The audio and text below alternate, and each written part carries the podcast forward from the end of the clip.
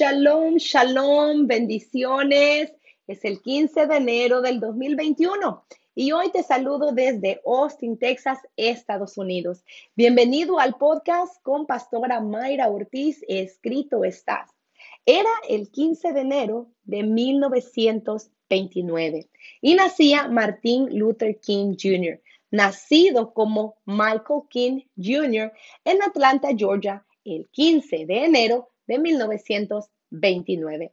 Fue un reconocido pastor estadounidense de la Iglesia Bautista y activista que desarrolló una labor crucial en Estados Unidos al frente del movimiento por los derechos civiles para los afroestadounidenses y que además participó como activista en numerosas protestas contra la guerra de Vietnam y la pobreza en general. Por esa actividad encaminada a terminar con la segregación estadounidense y la discriminación racial a través de medios no violentos, fue condecorado con el Premio Nobel de la Paz en 1964. Cuatro años más tarde, en una época en su labor, se había orientado en especial hacia la oposición a la guerra y la lucha contra la pobreza.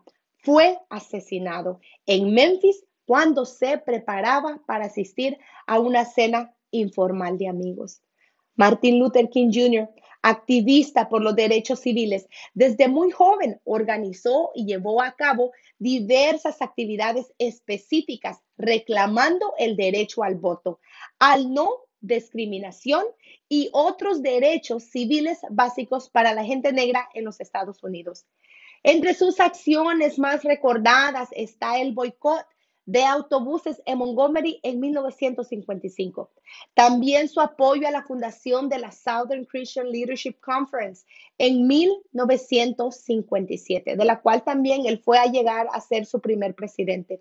Y el liderazgo de la marcha sobre Washington por el trabajo y la libertad en agosto de 1963, al final de la cual pronunció su famoso discurso, I have a dream, yo tengo un sueño, gracias al cual se extendería por todo el país la conciencia pública sobre el movimiento de los derechos civiles y se consolidaría como uno de los más grandes oradores de la historia estadounidense y la mayor parte de los derechos reclamados por el movimiento serían aprobados con la promulgación de la Ley de Derechos Civiles de 1964 y la Ley de Derecho de Voto de 1965.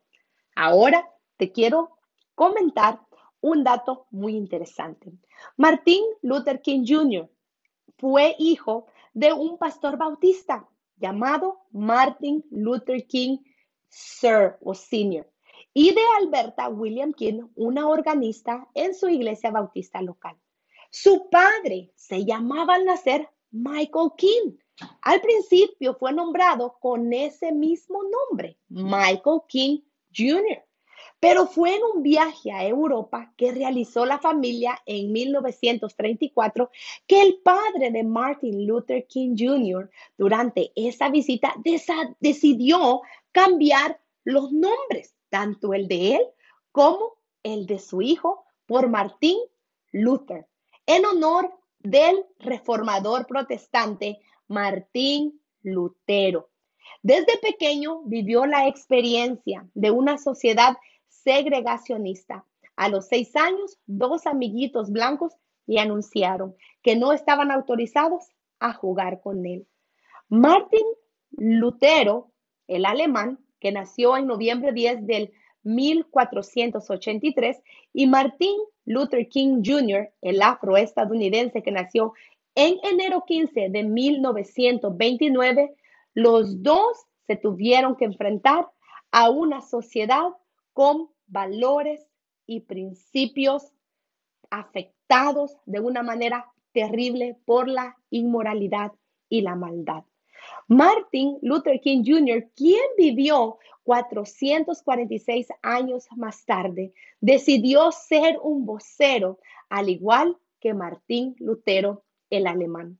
Ambos fueron voceros a su generación, generación alejadas de Dios, generaciones que le habían dado la espalda a la verdad. Nuestra generación, 500 años más tarde de Lutero y 92 años más tarde del doctor King, gime por hombres de su porte, por defensores de la verdad, por defensores de no únicamente derechos civiles, pero derechos alineados a la palabra del Señor. Ambas generaciones tenían en común un alejamiento de Dios, una degradación de lo santo, puro y sublime. Nuestros tiempos son paralelos a los de ellos. Hoy estamos en amenaza de nuestro derecho de libre expresión. Estamos bajo la amenaza de los progresistas queriendo callar a los conservadores y más que conservadores, a los que son la voz de Dios en una era donde la conciencia de muchos ha sido cauterizada por su rechazo continuo a la verdad. Se necesitan voceros que levanten su voz por la vida, por el desvalido, por el pobre, por el marginado, pero sobre todo por la palabra de Dios.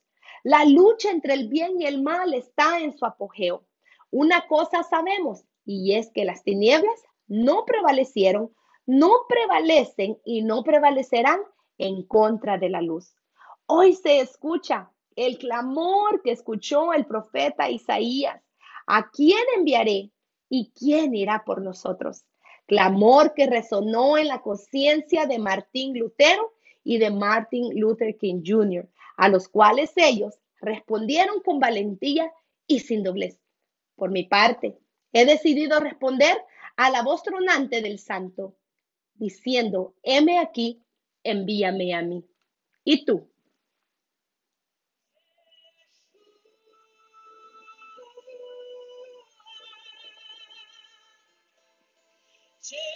sure.